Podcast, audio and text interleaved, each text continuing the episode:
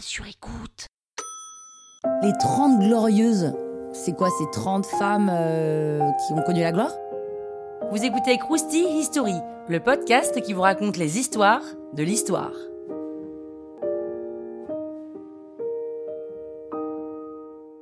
Bon alors là, je vais vous parler d'une époque plutôt glorieuse, hein, comme son nom l'indique. Le nom 30 glorieuses a été donné à la période d'après-guerre, entre 1946 et 1975, soit une période d'à peu près 30 ans, où l'économie marche fort en France et dans la plupart des pays occidentaux. C'est en 1979 que le terme apparaît dans une étude de l'économie Jean Fourastier. Donc, pour revenir à notre époque, on est après la Seconde Guerre mondiale, et il y a tout à reconstruire, ce qui veut dire pas mal de taf.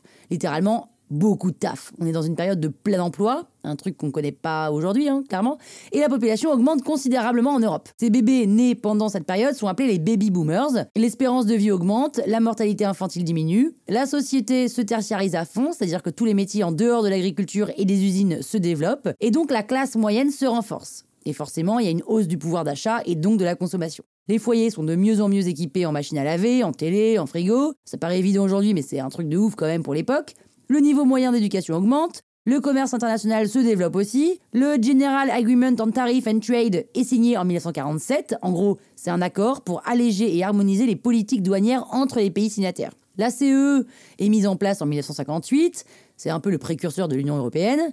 Dans les années 70, l'Allemagne, la France, le Royaume-Uni, les Pays-Bas et l'Italie deviennent les principaux pays exportateurs derrière les États-Unis. Le Japon, lui, est pas trop mal hein, non plus niveau commerce international.